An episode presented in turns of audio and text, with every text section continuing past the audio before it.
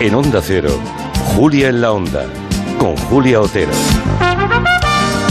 Ya ha llegado Borja Terán. Buenas tardes, Borja. Buenas tardes, aquí Muy estamos. Buenas. No han llegado, pero lo harán en breve. Luis Rendueles y Manu Marlasca, que van a hablarnos de los camaleones. Un grupo se llama así, de la poli, que han puesto orejas y ojos y han encontrado a 2.200 personas inscritas como vacunadas contra la COVID que no se habían vacunado. Y la pasta que han hecho aquí algunos intermediarios con esta barbaridad.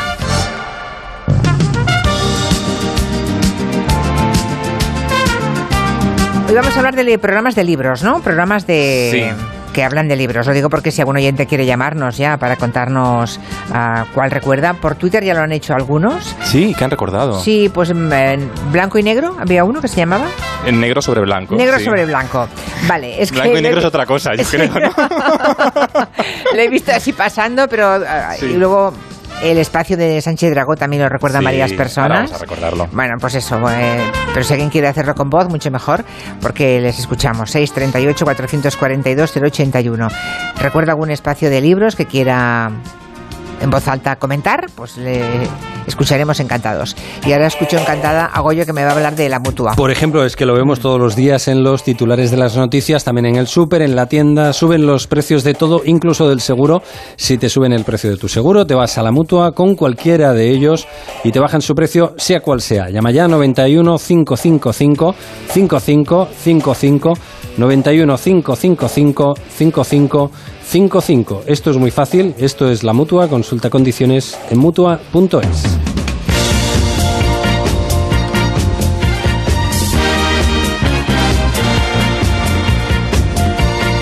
Los que quieren llamarnos por teléfono, por cierto, no toleren más de tres minutos, ¿eh? No, ya es una broma porque aquí no les hacemos esperar en absoluto, pero que sepan que hoy el gobierno ha aprobado algo, está muy bien, eh, depende del ministro de Consumo, de Alberto Garzón, Sí. y es que las empresas que atienden a personas, a sus clientes, no pueden hacernos esperar más de tres minutos. Más ¿no? de tres minutos. Yo creo que nos va a cambiar la vida si realmente eh, se aplica y, y se persigue que no cumpla eso. Tres minutos, tiempo máximo de espera para ser atendido telefónicamente en servicios de información, reclamación y posventa. Puede haber multas de hasta 100.000 euros. ¿eh? Es un anteproyecto de ley que ha aprobado hoy el Consejo de Ministros. Ahora empieza todo el trámite parlamentario en, en las Cortes. Y atención, porque se tienen que comprometer esas empresas a restaurarse suministros, por ejemplo, la- la luz, el agua, el gas, cuando tenemos un problema, en un plazo máximo de dos horas, que eso también es, es buena cosa. Y luego lo, lo de los robots, ¿sabéis qué os ha pasado? Habéis llamado y de repente habéis estado hablando con un robot, con una máquina, un contestador. Bueno, hablar es muy optimista. Bueno, sí, tú mm, intentando que A mí ese me ha robot... ocurrido más de una vez, más de una vez que he dicho algo y me ha contestado el robot.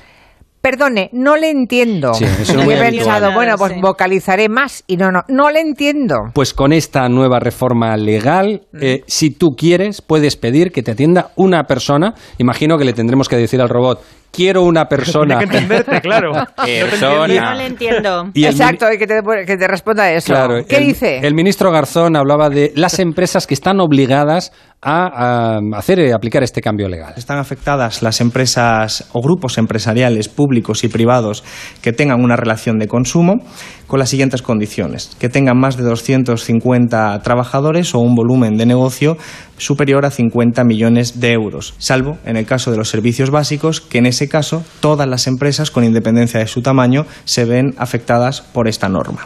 Son grandes empresas en Básicamente, general, ¿eh? sí, sí, pero que nuestra vida depende de esas grandes Sí, claro, empresas claro, claro, claro. para muchos suministros en el día Que a día. está muy bien, que se cumpla pronto y que haya, bueno, que el trámite parlamentario vaya bien, claro, que veremos qué pasa.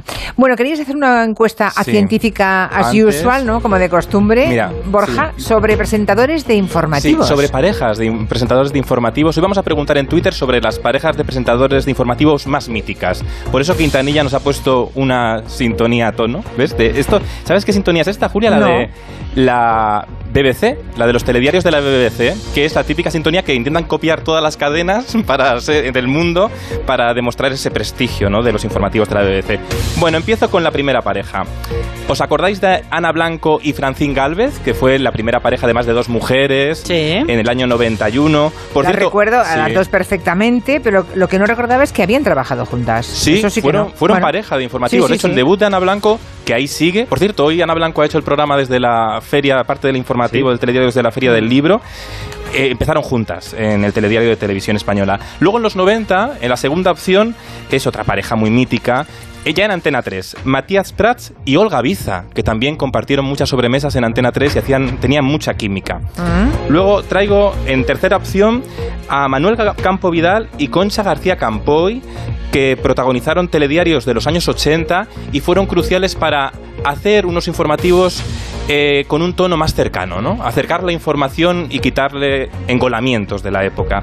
Y luego, la cuarta opción de la encuesta, recuerdo a Fernando Delgado y María Escario, que cuando se fue Rosa María Mateo a Antena 3 y dejó el hueco libre de los informativos de televisión española en el fin de semana, se decidió por esta pareja que era diferente también, ¿no? Fernando Delgado además acababa con unos eh, em, epílogos en el final del telediario muy poéticos, Sí, muy sí, interesantes, y María Escario salía del deporte para demostrar que mm, podía, que todo es periodismo, ¿no? Que como, como mujer podía ir más allá de- de- del perfil de deportes. Bueno, pues ya saben, eh, escojan una de las parejas. A ver, ¿cuál Ana Blanco, más? sí, Ana. Blanco y Francine Galvez, Matías Prats y Olga Biza, Manuel Campo Vidal y Concha García Campoy, o Fernando Delgado y María Escario.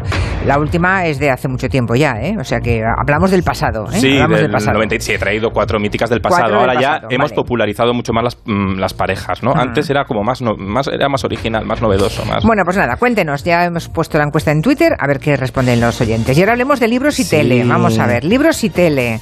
Sí. Dices que hoy estaba ahí el telediario haciendo el informativo en la Feria del Libro de Madrid, Sí, ¿no? me ha sorprendido porque estaba Ana Blanco presentando en una caseta el informativo y eso si hubiera sido hace 30 años, lo hablaba con Aníbal León que está por ahí fuera, hubiera estado Ana Blanco rodeada de gente, ¿verdad? Y estaba ya sola, ya la gente cuando la televisión sale a la calle ya no se para alrededor, la vida sigue, ¿no? Ya, ya, ya, es ya somos, ya ten- estamos un poco inmunes a, a las cámaras, ¿no? Ya no estamos acostumbrados, como vivimos rodeados todos de cámaras todo el día.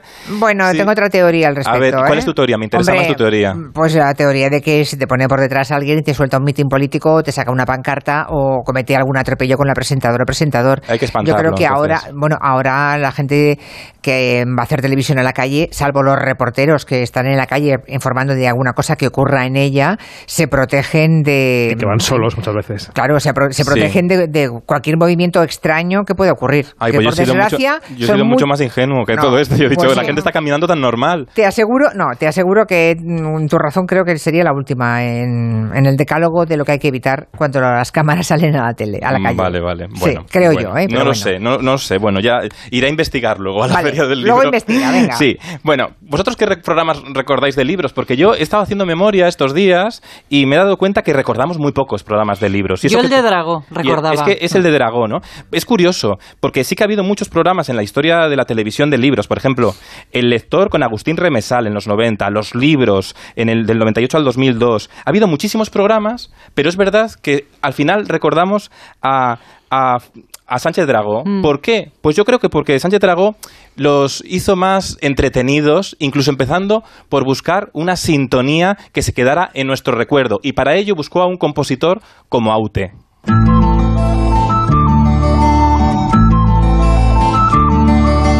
Todo está en los libros.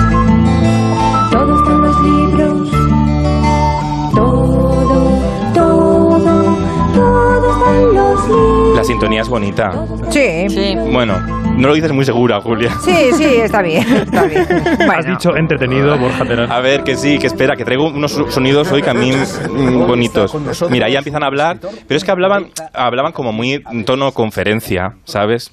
Y a veces los programas rollo no conferencia, pues espantas a la audiencia. Hay que hacerlo un poco más hogar. Hay que hacer la, la televisión de cualquier género también. Cuando se trata de literatura hay que hacerla un poco más casera, cercana, empática. Fernando Sánchez Dragó hablaba así sobre cómo debía ser la literatura en la televisión. La literatura en particular y la cultura en general, adecuadamente expuestas, no tienen por qué ser aburridas. Bien, estamos de acuerdo. Pero yo creo que a Sánchez Dragó, Julia, a veces se le iba un poco la mano con lo de que no tenía que ser aburrido. Y hacía, incluso buscaba el gag. Mira, hubo una vez que llevó. Porque en estos programas se fumaba mucho. Se fumaba. bueno, antes en la tele se Sí, fumaba. bueno, se pero fumaba en sí, pero yo lados. creo, sí, pero en, los, en ese programa especialmente, sí, Sí. es verdad. Sí, Y como en la clave, eran los dos programas donde se fumaba más. Y a veces se bebía también. A veces se bebía también. Y una vez que fue Ana María Matute, que tú conoces bien a Ana María Matute, y Fernando Sánchez Dragó hizo este gag con la bebida. Atentos. Y tengo una sorpresa para ti. ¿Sí? Hace exactamente un año tú me descubriste esta bebida que yo no conocía y desde entonces pues Sí, Cardón. me he convertido en tan devoto de ella casi casi como de tus libros. ¿He dicho más o así está bien? No, por Dios, ya está bien, ya está bien. Esto que estamos haciendo no es políticamente correcto, Ana María. Ya. Nos van a reñir, sobre todo a mí, a ti no. Van a decir que somos unos borrachines, no se bebe alcohol en televisión, pero ¿qué le vamos a hacer, no? Pero no es verdad, no somos unos borrachines, somos unos degustadores. Qué buena, ¿eh? Y seguro que fue una gran entrevista, porque claro. Ana María Matute, además Sí. lo contaba abiertamente, ¿eh? ella siempre lo contaba, que incluso cuando tenía 20 años eh, bebían muchísimo alcohol, todos los escritores, el grupo que, mm, que salían juntos y que hacían muchísimas actividades y muchas juergas junto, juntos y decía que todos se tumbaban, pero que ella aguantaba. Ella le llamaban aguantaba. el pequeño, el pequeño, no, ay, se me ha olvidado, Ay. pero le decía que ella era como, en fin, como un cosaco que aguantaba Sí, sí, que todo. aguantaba el pequeño todo. cosaco le llamaban, sí. Una cosa que tenía Ana María Batute maravilloso, ¿no? Que siempre, ella decía una frase que me encanta. Decía, nunca me he desprendido de la infancia y eso se paga caro, ¿no? Tenía esa travesura, siempre esa ingenuidad, intentar mantener la ingenuidad. Pero sí que es verdad que estos programas conseguían que en esa relajación de tener tiempo para charlar, el invitado se terminaba abriendo muchísimo, contando detalles de su vida que igual en una entrevista eh, a la caza del titular eh, no lo consigues, ¿no? Porque al final no, el, el- invitado se pone más a la defensiva. Y en ese hogar de biblioteca conseguían eh, explicaciones muy inspiradoras. Por ejemplo, hay un documento muy bonito que he traído de Rosa Montero, también entrevistada por Dragó, hablando una anécdota de cuando fue alumna de Gerardo Diego. en el instituto ni leía, no leía nadie. Yo era la única que leía. Y escribir, ni te cuento, no escribía nadie. Yo era la única que escribía. Entonces escribía Bianca de las primeras redacciones, me puso un 10. Porque era la única, que no había como... Entonces me puso un 10, pero me corrigió una cosa que sigo haciendo, que es poner una coma después de las copulativas de I. Yo de vez en cuando pongo coma después de I porque me gusta, porque da otro tiempo. Entonces me lo corrigió. Y yo como ya tenía esa vocación de estilo completamente obcecada y soberbia, se lo discutí y seguí poniendo en mis, mis redacciones y coma, ¿no? Y sigues haciéndolo, la verdad Y es que sigo haciéndolo, y sigo haciéndolo, y sigo haciéndolo, ¿no? Esas cosas que ya te digo que... Y entonces eh, me las tachaba, y ya me las devolvía tachadas, pero con todo el... el- ta- tachaba toda la página, me ponía cero y cero, y mantuvimos ahí una... Y yo seguía poniéndolo, y yo seguía poniéndolo, y al final, después de ponerme cero y cero y cero y cero en todos los trimestrales, al final me dio matrícula. Matrícula de Nor Gerardo Diego. Caray, Es qué buena historia, ¿eh? Qué buena Sí, historia. Fíjate, y no muy conocida. Y claro, y curiosamente, fíjate, eh, Gerardo Diego le dieron el premio Cervantes. eh, la única vez que se ha dado el premio Cervantes compartido fue a Gerardo Diego y a Jorge Luis Borges en el año 79. Y, y hay un fragmento también en el archivo de televisión española muy interesante de un programa sobre, sobre libros que se llamaba Encuentro con las Artes y las Letras, un programa muy antiguo. Pero muy años- antiguo, ¿no? Este Sí. creo que es ante- desde los 80, ¿no? 76 Ah, el fragmento. sí. Fíjate, entrevistando Paloma Chamorro a Borges esta pregunta. Y para recoger esas culturas, Borges, ¿qué es una biblioteca? Es una forma de, de eternidad, una biblioteca es un modo de, de superar las limitaciones del, del tiempo, del espacio y Una Es- forma de superar las limitaciones del tiempo y el espacio. Qué bueno era Borges. Sí, una forma de encontrar la eternidad. Ah. Y tirando del hilo, y tirando del hilo, me he encontrado en un- uno de los grandes formatos sobre que unen la televisión y la, la literatura, que se llama Esta es mi tierra, a Almudena Grande. Almudena Grandes, hablando de cuando de pequeñita vio en esa feria del libro de Madrid a Borges firmar libros y lo que despertó en ella. Pero la feria del libro empezó a fascinarme antes de que aprendiera a leer. Luego, con el tiempo, conseguí formular aquella atracción. Una tarde vi a Jorge Luis Borges, muy anciano, muy ciego, muy frágil, hundido en un sillón, su cabeza sobresaliendo apenas por encima del tablero donde firmaba libros lentamente. Es verdad que entonces y aún ahora, la admiración que siento por alguno de aquellos escritores sigue abrumándome, sigue conmoviéndome y aplastándome. Pero sin embargo, lo que pensaba en aquella época era distinto. Algún día yo estaré ahí. Eso era lo que me decía a mí misma, ta, sola en medio del paseo. Algún día yo estaré ahí, al otro lado del espejo, al otro lado de la caseta, en la otra punta del mundo. Algún día yo estaré ahí. Wow. Pues algún día lo estuvo, efectivamente. Lo estuvo, lo estuvo. Yo, de hecho, Lo que ocurre es que ah, no ha llegado a la edad de, de- de Borges. No. Tremendo, porque ya veía aquel viejito, ¿no? Aquel viejito vulnerable. Y lo que nos hemos perdido es una Almudena que se fue con 62 años, ¿no? Con tanto y tanto bueno por escribir. Claro, tanto por hacer, ¿no? Mm. Tanto aún por hacer. Pero hay documentos, por ejemplo, este programa que os recomiendo, porque a veces en la televisión se piensa, vamos a hablar de libros y vamos a llevarlo a un programa de libros. A veces desde, otros géneros del entretenimiento también podemos descubrir. Y a veces se puede mezclar la literatura a través de la tele, como hace esta Es mi tierra, que he recuperado ahora de Almudena Grandes, y donde también habla Almudena Grandes de ese Madrid que tantas veces la inspiró y desde su barrio, ¿no? Desde, como decía ella, maravilla siempre, malasaña ahora. Maravilla siempre, Malasaña ahora, es como un modelo a escala de la propia ciudad. Divertido y ruidoso, intenso y cambiante, muy antiguo y modernísimo a la vez. Las casas de los ricos y las de los pobres se encuentran a menudo en la misma manzana, a veces a ambos lados de la misma pared. Entre ellas está el balcón desde el que contemplé el mundo cuando era niña y muy cerca el último domicilio del poeta Manuel Machado. A través de la televisión también se hace literatura y eso también lo hizo Almudena Grandes en este, en este programa que, jo, que habla también de lo que es Madrid, ¿no? de, la, de, del- de la- de la terapia de choques de culturas, ¿no? que ella también ha retratado en su obra. Estaba pensando que no hay por qué hacer espacio de libros. La pena es que no se pueden hacer un espacio de entrevistas en la tele en la que, entre otros, también puedan estar escritores, ¿no? Claro. Esa es la pena, cómo la televisión pública renuncia a tener un espacio de entrevistas a fondo. El mismo a fondo, fíjate, de Joaquín Soler Sí, Serrano, que yo sí. también lo he visto grabado muchas veces, ¿no? Porque cuando lo emitía yo era pequeña todavía, como Sí. para fijarme en aquellas conversaciones, ¿no? Pero era un señor y, una, y un invitado hablando, o una invitada, ¿verdad? Sí. Y ahí tenemos además una base de archivo estupendo porque entrevistó a los mejores, ¿no? Tanto de la literatura Bueno. como de la ciencia, de la música, pasaron por allí los más brillantes, Y yo, de la política. sí, yo he recuperado en este programa, Angelo, este año, en las mejores secciones que hemos hecho, hemos, hemos recuperado cosas de a fondo, porque al final esa televisión es documentación de de dónde venimos Sí. y por qué somos como somos ahora, ¿no? Y es, es lo interesante. Y creo que a veces en la televisión de hoy muchas veces se trata las entrevistas con una trascendencia que nos olvidamos o como un prejuicio, de decir, ay, esto la gente no lo va a ver porque, porque el personaje no es conocido. No, no, es que la televisión también es descubrir personajes y personalidades. Pero bueno, que, que no hace falta que, que se diseñe un espacio de libros para poder hablar y charlar Sí. o entrevistar a grandes escritores. Totalmente. ¿No? Hay que romper a veces las burbujas del prejuicio, porque el, el espacio de libros igual solo lo ve la gente que ya lee. Igual también es interesante descubrir la- autores a gente que no les conoce, ¿no? Es lo interesante. A ver qué nos cuentan los oyentes. Bueno, página 2 me, me me gustaba, lo que pasa es que antes lo hacían los domingos junto con dos programas más, Página que dos. era 314 y redes, y después lo han ido ubicando en diferentes lugares de, la, de, de- de horario y no sé dónde está, pero me encantaba página 2. Yo me acuerdo uno que había hace 40 años, 45 años. Era de un libro gordo y era el libro gordo de Petete. Pero creo que no buscáis ese tipo de programas, ¿verdad?